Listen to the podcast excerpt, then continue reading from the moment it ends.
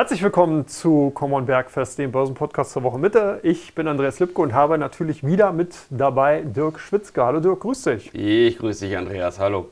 Ja, erster Podcast-Teil natürlich die Rückschau und da haben wir doch einiges zum Zurückschauen. Wir gucken in den Rückspiegel und sehen, was EZB-Sitzung in der letzten Woche, beziehungsweise die Rede von Frau Lagarde, Reden von Powell. Wir bekommen heute die US-Fed, also Notenbanken wieder allgegenwärtig. Soweit wir das sagen können, ist es zumindest ein Thema, das mit einer gewissen Spannung beobachtet wird. Wir sitzen hier jetzt am Mittwochnachmittag und natürlich genau vier Stunden oder drei Stunden vor der großen Rede von Fed-Chef Powell, bei der äh, er verkünden wird, was heute äh, von der US-Fed entschieden wird. Und es wäre alles andere als ein, ein Beibehalten der aktuellen Zinssätze eine handfeste Überraschung. Also wenn jetzt doch eine Zinserhöhung erfolgen sollte, wäre das, glaube ich, genauso ein Schock wie eine unerwartete Zinssenkung.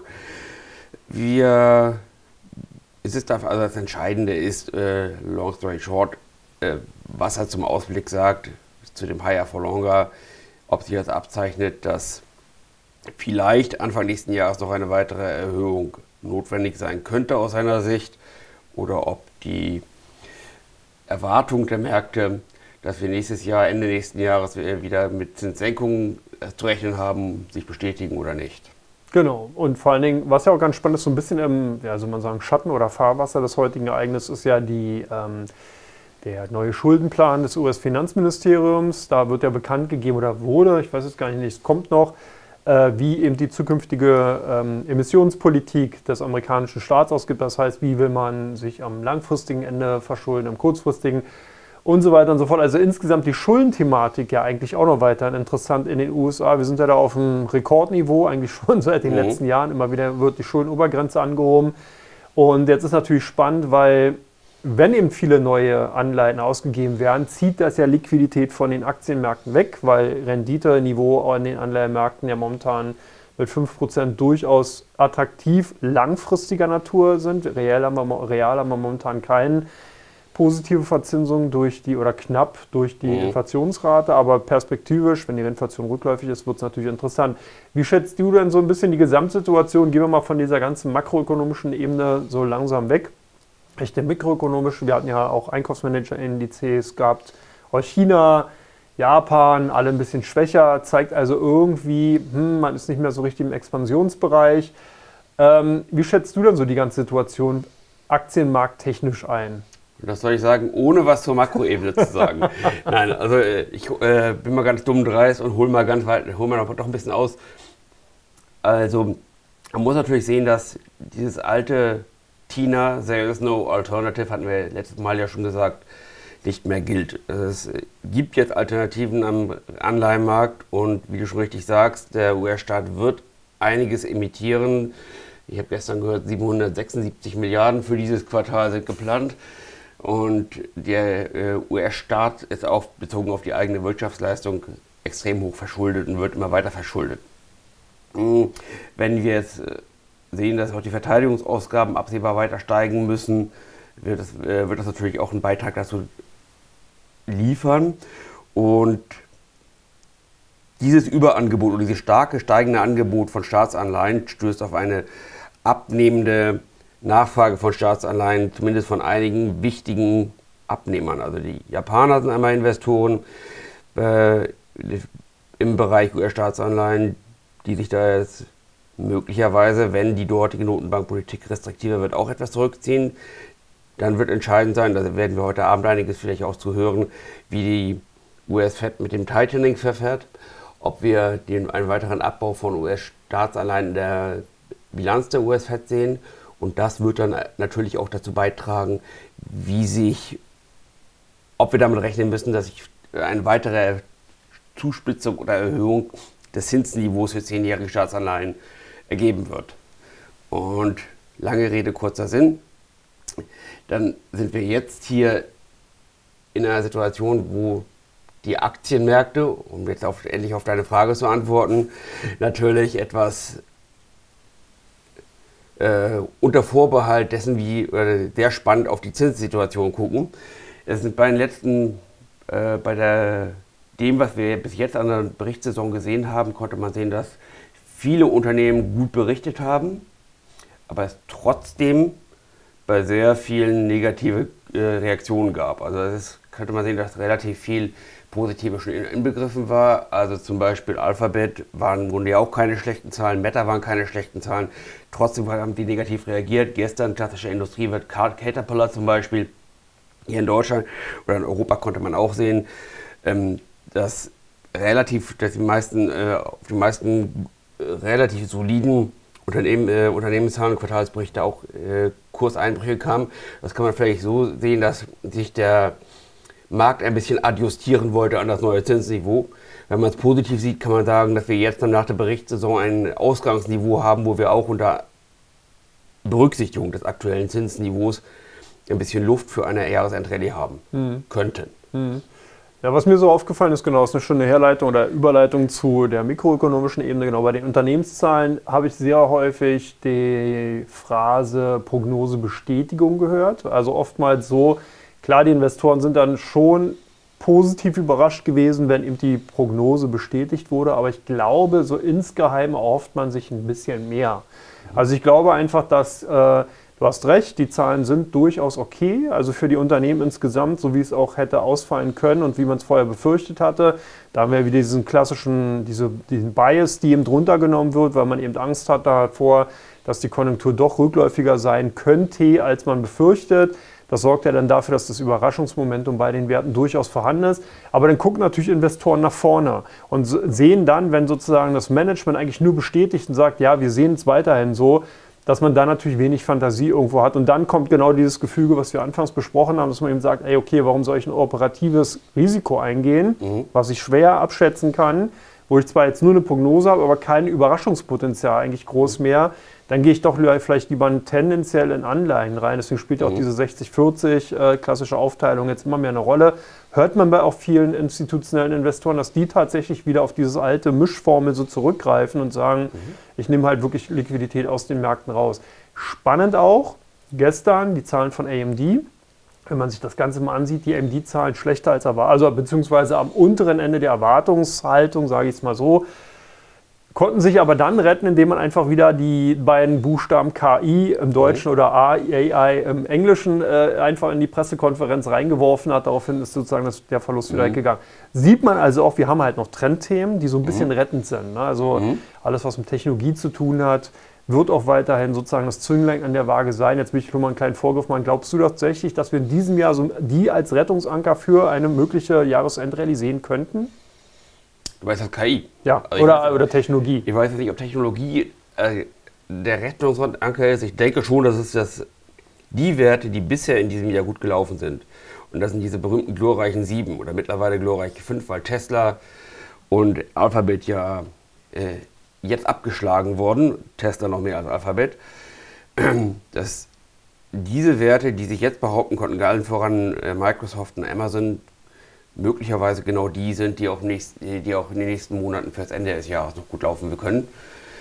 Ähm, was mir so ein bisschen Hoffnung gibt, ist, du hast richtig gesagt, also bei AMD war es dann so, die Zahlen waren eigentlich eher mittelprächtig und der Ausblick auf das Schlagwort KI hat dann einen positiven Ausschlag gegeben. Das haben wir oft umgekehrt gehabt.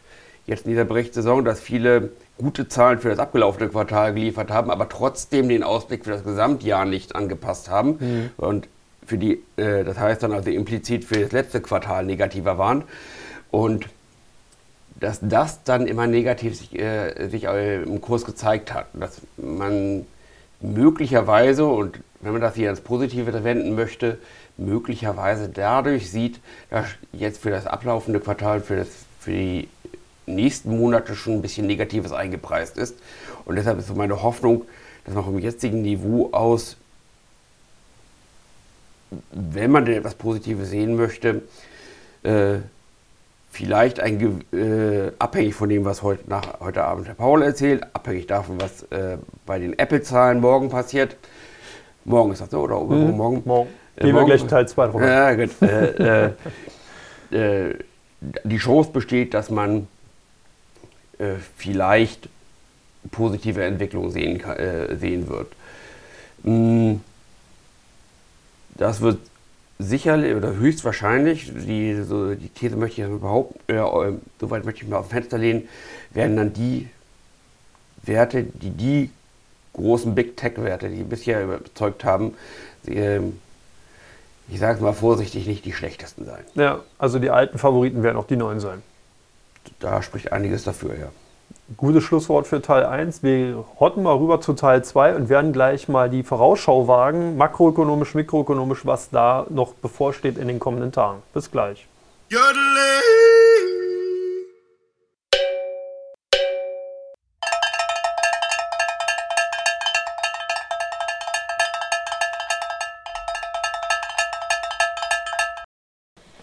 Herzlich willkommen zurück zu Common Bergfest dem Börsenpodcast rund um die Themen Wirtschaft und Finanzen. Ich bin Andreas Lipko und natürlich auch Dirk weiterhin in Teil 2 dabei. Dirk, schön, dass du weiterhin durchhältst. Danke, dass ich weiter hier sein darf. Immer, immer. So, jetzt gucken wir mal nach vorne und ich habe hier mal so ein paar Sachen, ähm, ja, wie es bei jeder guten Kochsendung so sein sollte, waren mal was mitgebracht. Auf der makroökonomischen Seite, glaube ich, können wir gleich in Warnung geben, da kommt eigentlich gar nicht wirklich so mega viel. Wir haben wieder klassisch Arbeitsmarktdaten am Freitag, sprich äh, äh, morgen, Donnerstag natürlich auch einige Daten zum US-Arbeitsmarkt, was ich so gesehen hatte. Also es kommt heute Abend noch was, aber... Ja, okay, du, genau, richtig. Wir haben natürlich aber formell, ab, davon, ja. ab Mittwoch, genau, gibt es halt so diese kleine, unbedeutende amerikanische Notenbank-Sitzung, wo eigentlich keiner so weiter drauf guckt, hast du vollkommen recht.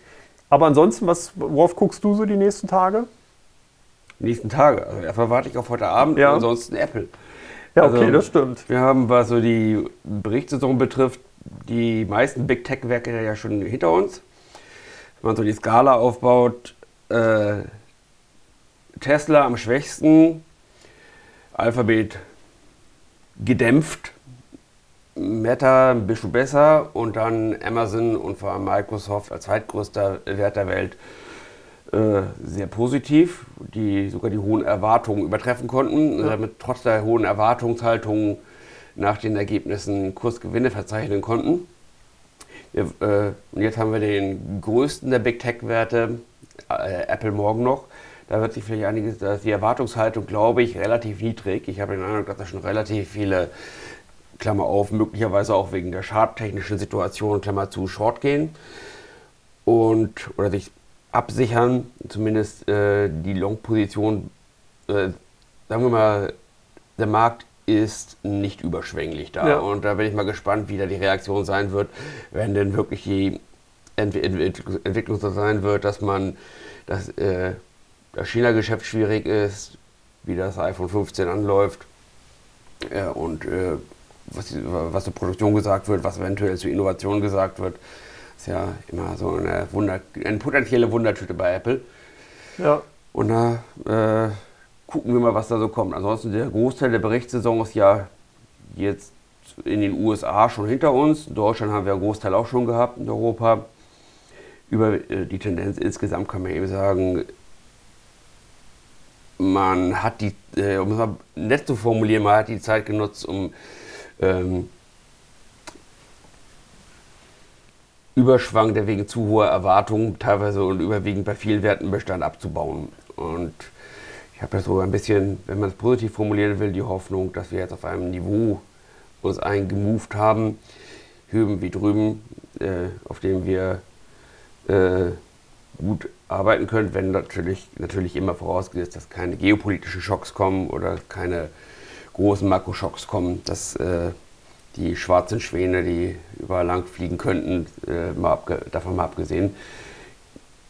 Was positiv ist, wir äh, haben sehr viel Negativität am Markt, sehr viel negative Stimmung, das ist ein Kontraindikator und die Saisonalität. Ja.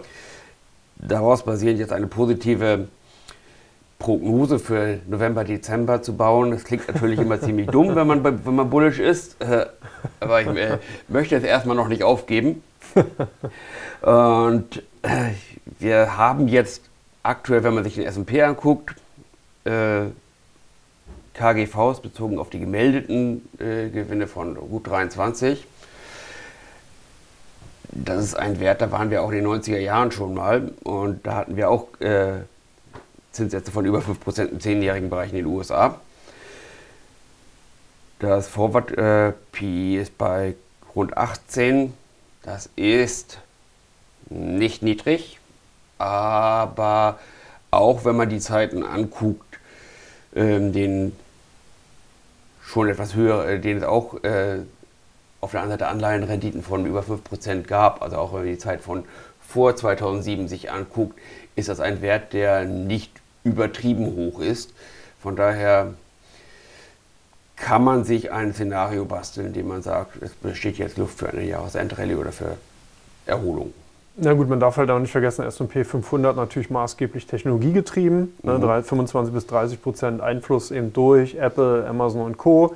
Sprich hohe Wachstumsraten, damit relativiert sich ja auch so ein bisschen das PI. Wir reden ja nicht mehr davon, in den 90ern, äh, es war es ja maßgeblich durch Old Economy, Autowerte, mhm. Klassische Industriewerte, die haben ja kaum oder sehr, sehr verhaltene Wachstumszahlen gehabt. Jetzt haben wir ja eine andere Tendenz. Jetzt haben wir ja wirklich auch teilweise, mhm. also nach wie vor im Cloud-Bereich, du hast ja auch Microsoft schon gesagt, wirklich, also enorm großes Wachstum, über mhm. 20, 25, teilweise 29 Prozent in den einzelnen Bereichen. Das ist natürlich schon Hardcore. Ich habe nur mal geguckt, genau heute kommen noch Affleck, Airbnb, Albemarle, Allstate, unter anderem American International äh, Group, also die AIG, mhm. American Waterworks. Das sind immer so auch Werte, da gucken viele Zuschauer von äh, den Marktupdates drauf. Wir bekommen Etsy, da kannst, wo du deine Topflappen und Häkeldeckchen drüber verkaufst. Garmin mhm. kommt. Äh, GlaxoSmithKline kam, glaube ich. will ich ja nicht erzählen, was du darüber verkaufst. MetLife, genau. Den gucken wir mal. Qualcomm im Übrigen heute auch noch. Auch mhm. sich wichtiger äh, äh, Chip-Produzent, ähm, gerade für den Smartphone-Bereich. Genau. Dann morgen finde ich ganz spannend Adecco aus der Schweiz, der mhm. Personaldienstleister. Genau, Apple hast du schon gesagt. Barrick Gold kommt morgen übrigens noch, Baxter International. Mhm. Trägerwerke aus Deutschland, Duke Energy, Eli Lilly wird morgen noch kommen. Mhm. Ferrari, mhm. sozusagen deine Hausmarke, wo du ja dann einen von deinen fünf Wagen auf jeden Fall äh, her hast. Bugattis wie du kann ich mir noch nicht leisten. Dann haben wir Fresenius, wird auch nochmal spannend, wie die morgen abschneiden werden. Damit sind wir wieder im deutschen Bereich, im DAX-Bereich drin. Mhm. Im Endeffekt Fresenius Medical Care, die beiden traditionell ja immer am gleichen Tag. Hugo Boss kommt mit Zahlen, finde ich mhm. auch echt persönlich spannend, weil Hugo Boss fand ich gerade nach dem Vorstandswechsel, da kam ja dann der ehemalige CEO von Tommy Hilfiger, mhm. hat den Laden auf links gekrempelt, hat gut funktioniert, neue Linien ja. und so weiter. Ja. Äh, gute Verkaufszahlen. Ich bin gespannt, wie sich das darstellt. Äh, Lufthansa morgen. Mhm. Ähm, Marriott, also so ein bisschen in die Reiseecke, ganz spannend. Moderna wird morgen äh, ebenfalls nach BioNTech sicherlich auch nochmal ganz spannend sein. SGL Carbon finde ich persönlich spannend. Und am Freitag geht es dann tatsächlich, ich ras mal so ein bisschen durch, weil du kannst mhm. ja dann dazwischen schon, wenn du willst, Alibaba Group. BMW, ähm, ja. das ist dann einer deiner Zweitwagen aus deiner ganzen Karosserie da, oder beziehungsweise Kolonne. Spreche nur für dich selbst, weil du deine, weil du deine Rolls Royce aus dem äh, BMW hast. CBOE bekommen wir als Börsenbetreiber sicherlich ganz spannend. Dann mhm. Societe General nach BNP, zweitgrößer oder mit einer der, ich weiß gar nicht, die größer als BNP? Mit kleiner. Aber kleiner, ne? BNP war ja ein bisschen enttäuschend. Ja. Also ist schon spannend. HSBC äh, war recht gut. Mhm. Äh, die europäischen Banken, äh, Deutsche Bank war auch gut. Also das ist äh, sicherlich spannend, wie es sich der Zockchain weiterentwickelt. Mhm. Was ich am spannendsten finde, ist natürlich einmal Apple. Ja. Warten wir es ab.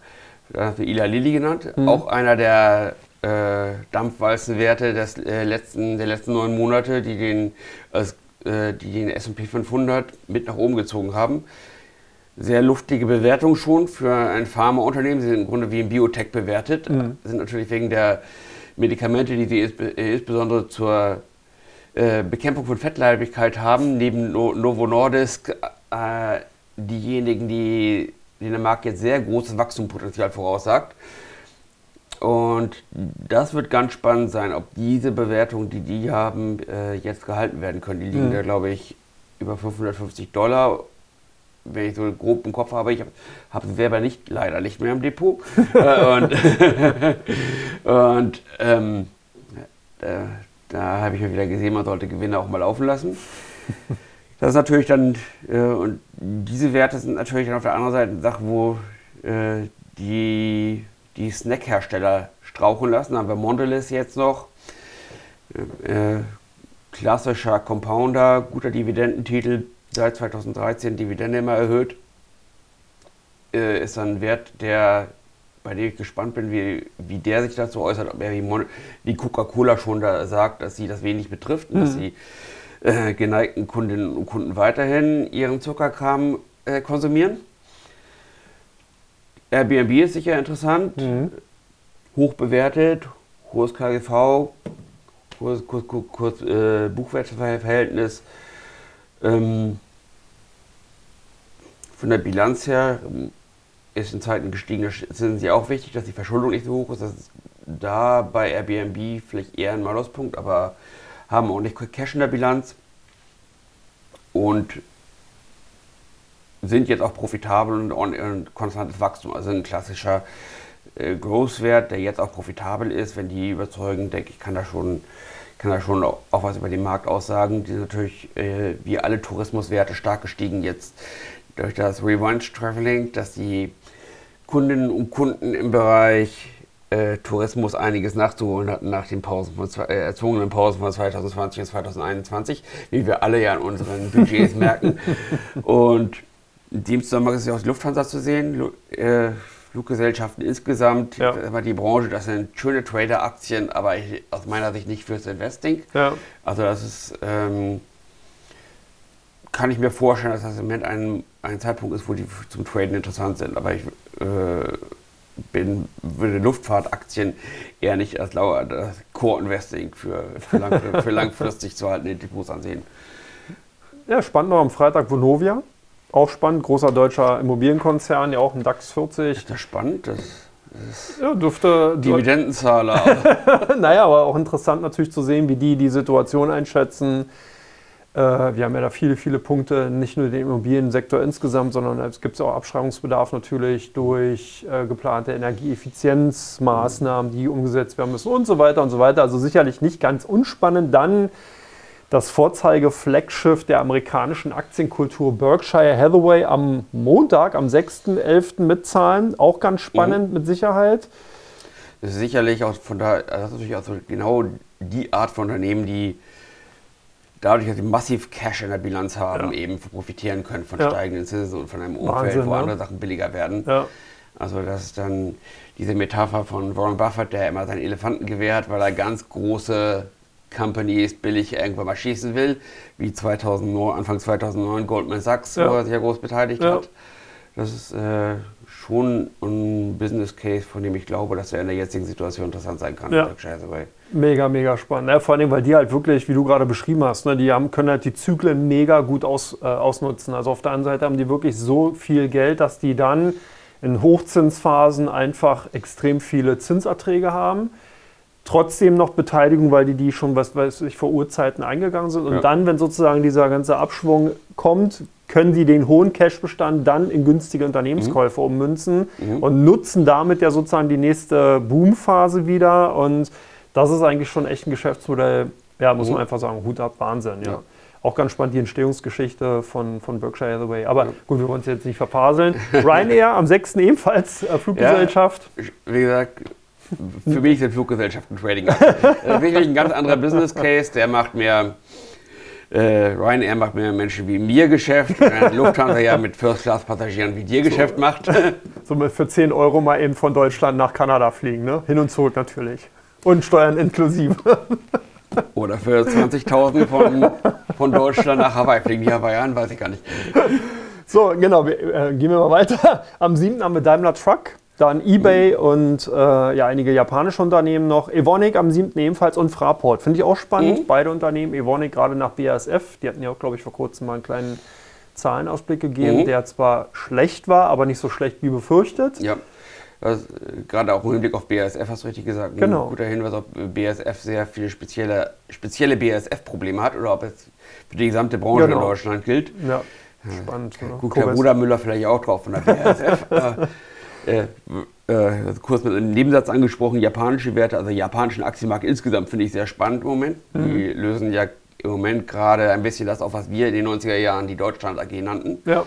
Äh, da kommt jetzt einige Liberalisierung in den Markt rein, wovon dann der Aktienmarkt auch profitiert, weshalb ja auch derjenige, den wir eben angesprochen hatten, Warren Buffett jetzt in Japan aktiv ja. ist. Also das könnte äh, äh, interessant sein für diejenigen, die sich nicht trauen, da auf Einzelwertauswahl zu gehen, gibt es sicherlich auch einige schöne ETFs. Da haben wir ganz oldschool bei auf comdirect.de im Web schöne Tools, um schöne ETFs zu finden. Genau. Und ihr habt ja auch bei Cominvest einige, die ja, glaube ich, da auch in die Richtung gehen, oder? Bei Cominvest sind wir auch, äh, haben wir, sind froh, dass wir Japan jetzt eigentlich auch gut drin haben, nachdem Ja. wir jahrelang froh waren, dass wir sehr stark den US-Markt übergewichtet hatten, was sich auch sehr bewährt hatte. Und da denken wir, dass wir jetzt mit äh, Japan neben den USA eine gute Ergänzung haben. Cool. Um jetzt mal einen Werbeblock für unser schönes Nee, ist ja alles, alles dafür soll es ja auch mit gut sein, genau. Wenn es so ist. Gen ähm, Hochtief kommt am 7. noch mit Zahlen. Dann Mazda, genau, ebenfalls, äh, denke ich mal, ganz Mhm. spannend. Und UBS finde ich auch spannend. der kleinste alleinstehende Massenhersteller Mazda. Ja. UBS Airbus am 8. und Biogen am 8. Freenet, Mhm. Telefonica, Telekom Italia kommt noch und Warner Brothers Win Resorts alle am 8. Also man merkt schon, bunte Mischung durch alle Branchen hinweg und sicherlich ganz, ganz spannend.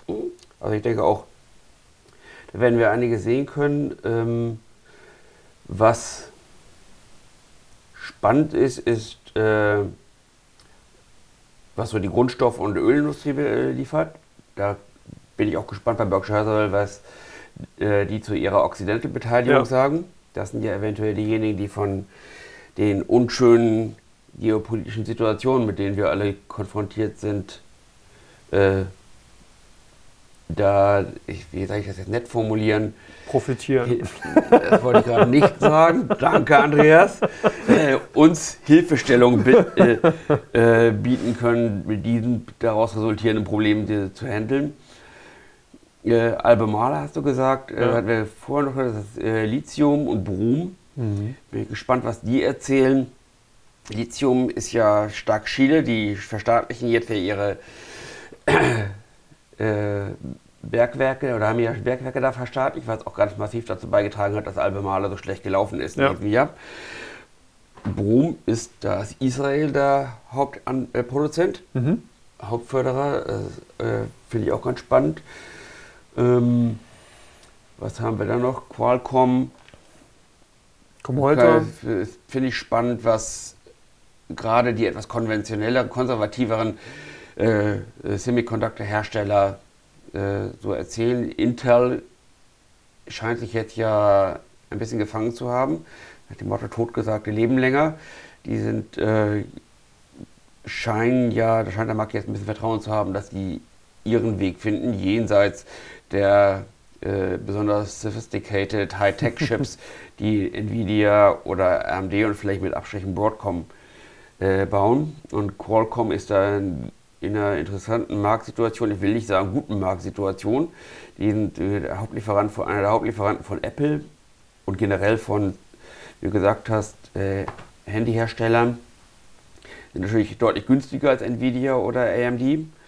Und das kann bei Qualcomm einiges über die Industrie insgesamt sagen. Ja, das wird auf jeden Fall spannend. Ich habe gerade mal gesehen, Occidental kommt tatsächlich am 7. selbst auch nochmal mit Zahlen. Also könnte spannend werden. Montag dann sozusagen die, der Hauptstakeholder Mhm. Berkshire und dann am Dienstag gleich die Beteiligung Occidental. Im Also, Ölbereich sehen wir einiges. Da haben die großen, also BP hat enttäuscht. Mhm. Exxon hat, wenn ich jetzt mal so schwarze Branchen-Exkurs machen darf, Ja. mit sowas- mit sowas beschäftigen wir uns sonst natürlich nicht.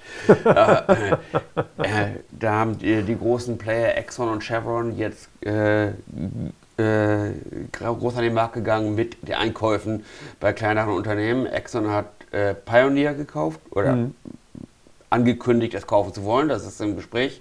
Und äh, das ist in erster Linie ein Player, Pioneer, die sehr stark im US Permian Field sind.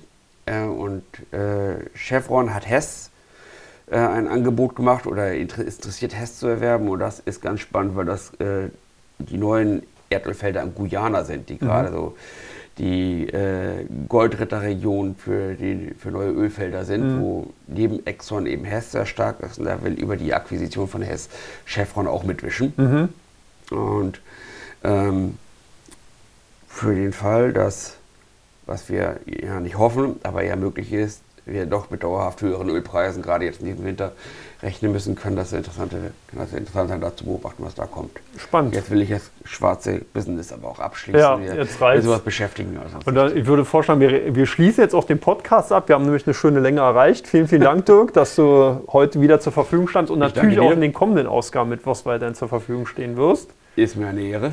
Genau. Äh, ich bedanke mich bei euch, dass ihr zugehört habt bis zu dieser Stelle. Ansonsten euch natürlich weiterhin viel Erfolg an den Börsen und bis zur nächsten Podcast-Folge von Come On. Andreas und Dirk.